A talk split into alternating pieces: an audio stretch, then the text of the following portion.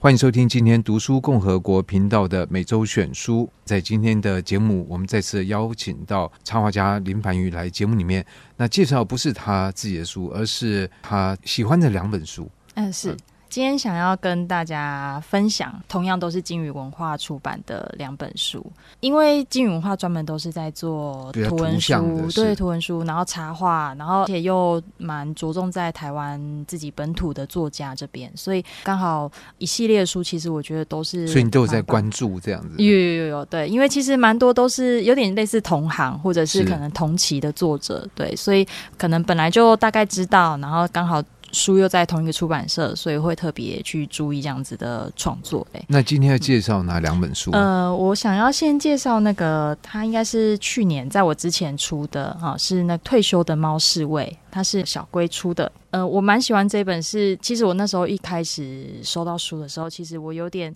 你收到书的时候有面子吗？有。然后我想说，要面子干嘛？就是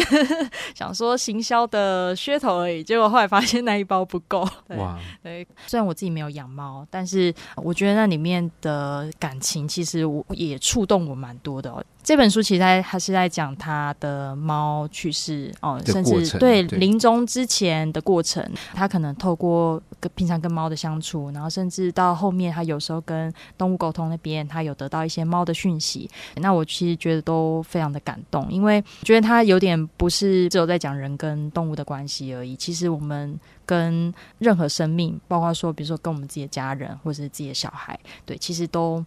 应该都会很有共鸣，那样子。当你面对死亡这件事情，当你面对你身边的挚爱的人或动物要离开的时候，对，那你需要做什么样的心理准备？什么叫准备好了？其实我觉得它里面有蛮多，它其实里面都很简单，它不管是图也很简单，线条，然后文字其实也都很简单，但我觉得它的后坐力是很强的。你会发现说，其实真的很有深度，或者是很有呃意义的的文字，其实不是说一定要长篇大论，它可能一句话，然后就有点直指核心这样子，然后会让你觉得非常的感动，甚至是会觉得因为这样很感伤，然后想起自己过去的经验。不过你自己等于说也是有文字跟图像这两个是媒介，所以这个跟一般的文字书的作者又不太一样。嗯，所以我不知道在你。比如自己阅读或自己创作的经验，你怎么来看待这两个因素的搭配呢？嗯，呃，像我自己的话，我是通常啦都会是先有图，然后后面我再用文字去补充。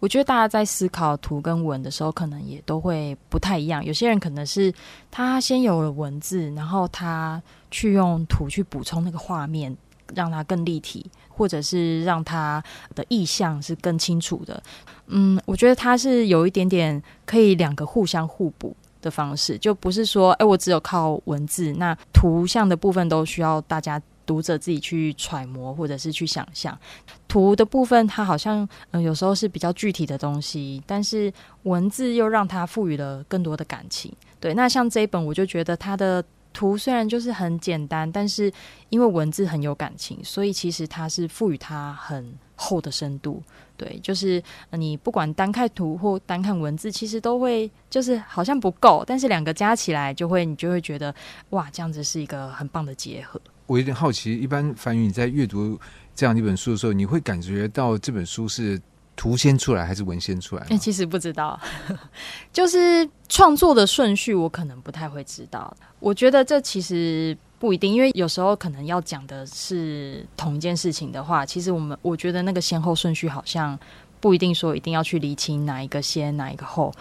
我觉得不管哪一个是先，哪个是后，它合在一起，甚至说它其实这一篇文章要配哪一张图，有时候其实是我们后面出版的时候才决定这样的顺序。对，对，那读起来味道其实又又会不太一样。对，嗯，但不管怎么样，就最后这个两个结合起来，是要能够让这个读者的感受变得更加的深刻。对对对对，嗯，那你觉得退休貌似会在这这点上面，其实那时候我。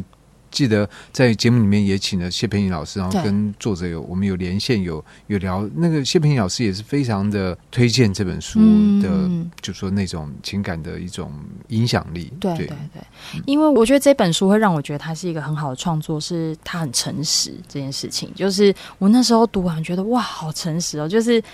因为呃，很多的创作，它其实是它可能不一定是用自身的经验为出发点。那这本不但是自身的经验，而且它蛮多的剖析哦，包括说哦，他知道他自己的弱点，或者是他知道他还没有准备好，他知道他还没有就是有办法接受这件事情。当他直接去面对他自己这样子的，不管是困境也好，或是他遇到的这样子的难题也好，他是怎么去慢慢度过的？我觉得那个过程其实是非常非常珍贵，也非常美的。那他不但是自己去经历了以后，他还愿意把它书写出来，然后他用画跟图的结合的方式去把它做出来。我觉得这真的都是大家，因为我觉得这应该是大家多多少少都会遇到的。生命中应该难免都会遇到的状况，那他用这样的方式，然后不管是你有曾经经历过，或者是你未来要经历，我觉得那都是一个很棒的，呃，让你情绪有可以疏解的一一本书。但我想有些人或许会觉得，哇，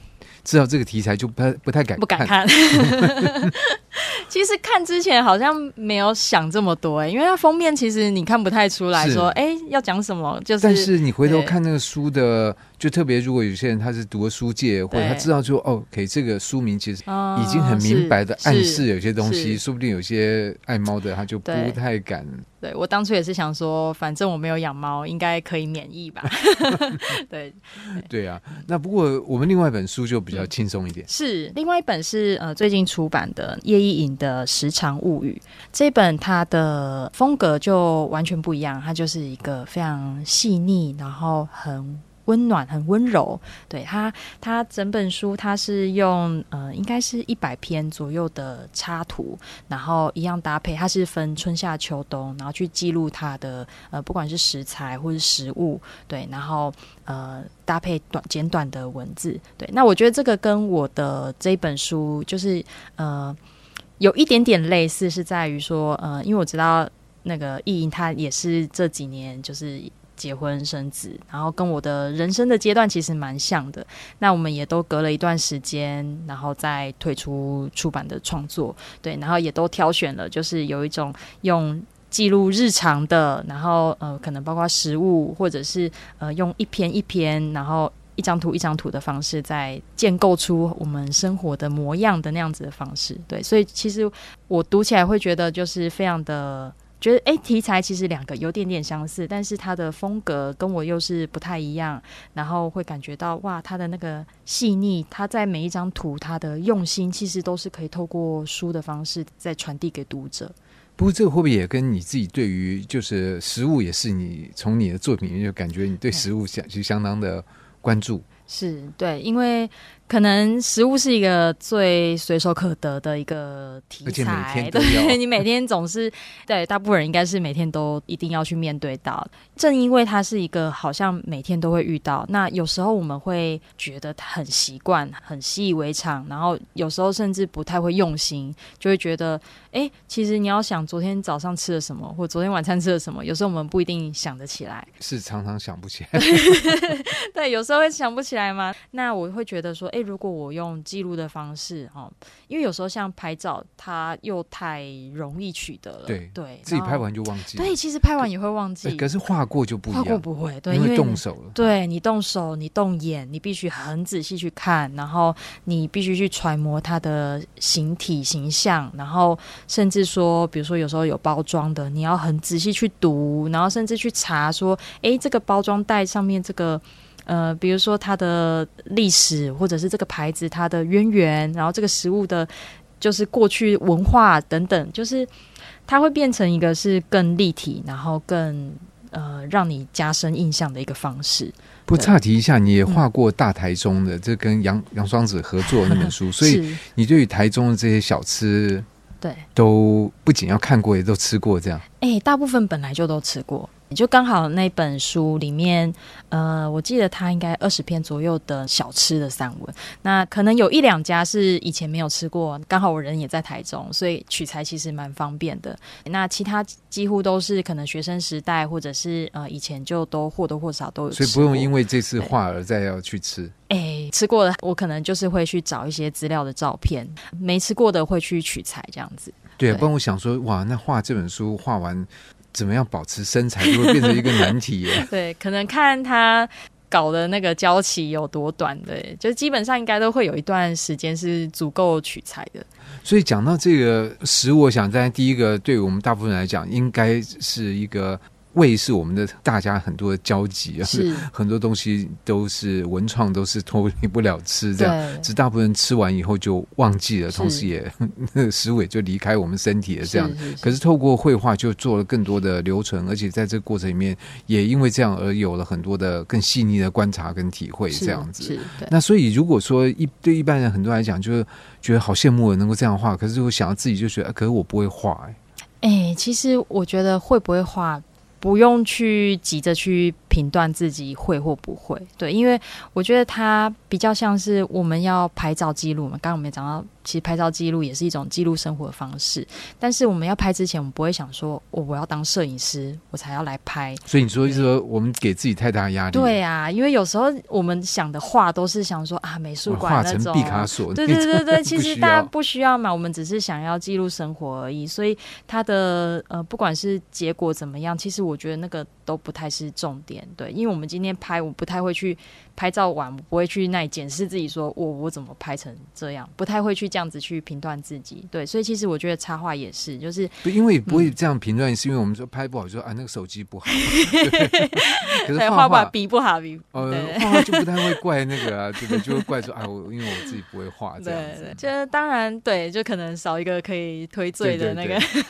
借口。但我觉得画画它作为一个兴趣，就是来讲，就是其实我一开始也。不是念这个相关的科系，对，然后我自己也是单纯就是喜欢，那时候找一个画室，在大学的时候，然后他也不是要画作品集或者是要考试的那种，对，对他就是一群上班族，然后下班以后到老师的家里，然后在客厅，然后可能就是很随性的在那边画画，然后每个人的。媒材或者是题目其实都不太一样，就自己喜欢的。因为大家有时候会不知道画什么，所以老师就会提示大家说：“哎，你其实就是画你生活中，好，你真的很喜欢的，不管是你的朋友也好，或者是你现在很喜欢的事情，对，然后或者是比如说你养的宠物，这些你有感情的、你喜欢的事情，把它记录下来。”所以那时候我蛮常画，就是画室同学，对，然后或者是桌子上的画笔。我会为你画小吃，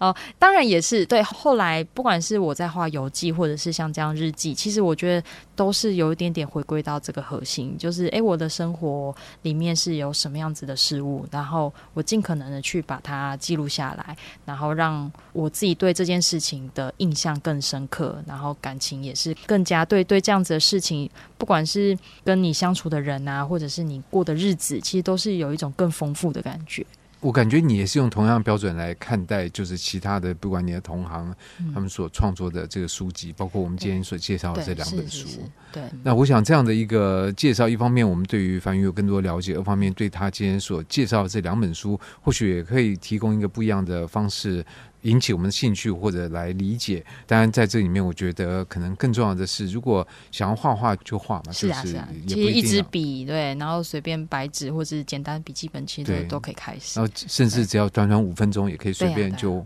画一幅什么东西这样子。这是一个蛮好的建议，说不定会 我也会开始来试一试。嗯、是，那今天就非常谢谢樊宇来到节目里面介绍这两本书。谢谢。以上单元由数位传声制作。